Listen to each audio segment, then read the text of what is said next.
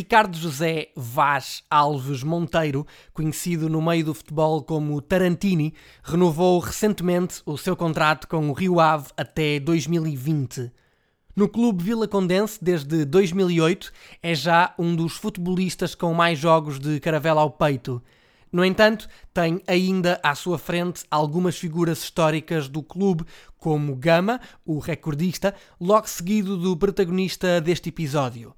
Em agosto de 97, nos Arcos, frente ao Vitória de Guimarães, num jogo que os vimaranenses venceram por duas bolas a uma, estreava-se com a camisola do Rio Ave.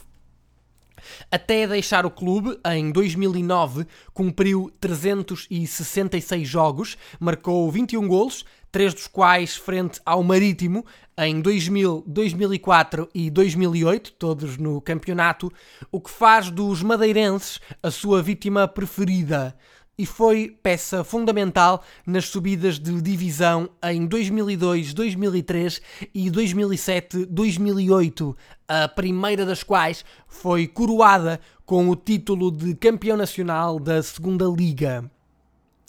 A despedida dos relevados teve lugar no mesmo estádio onde tudo começou, os Arcos, quando a 8 minutos do apito final da partida entre Rio Ave e Estrela da Amadora entrou para o lugar de Fábio Coentrão naquele que foi também o último jogo dos homens da Reboleira no principal escalão do futebol português.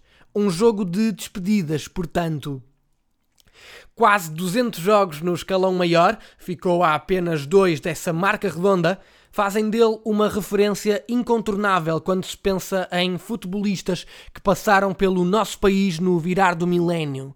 Falo de Niquinha.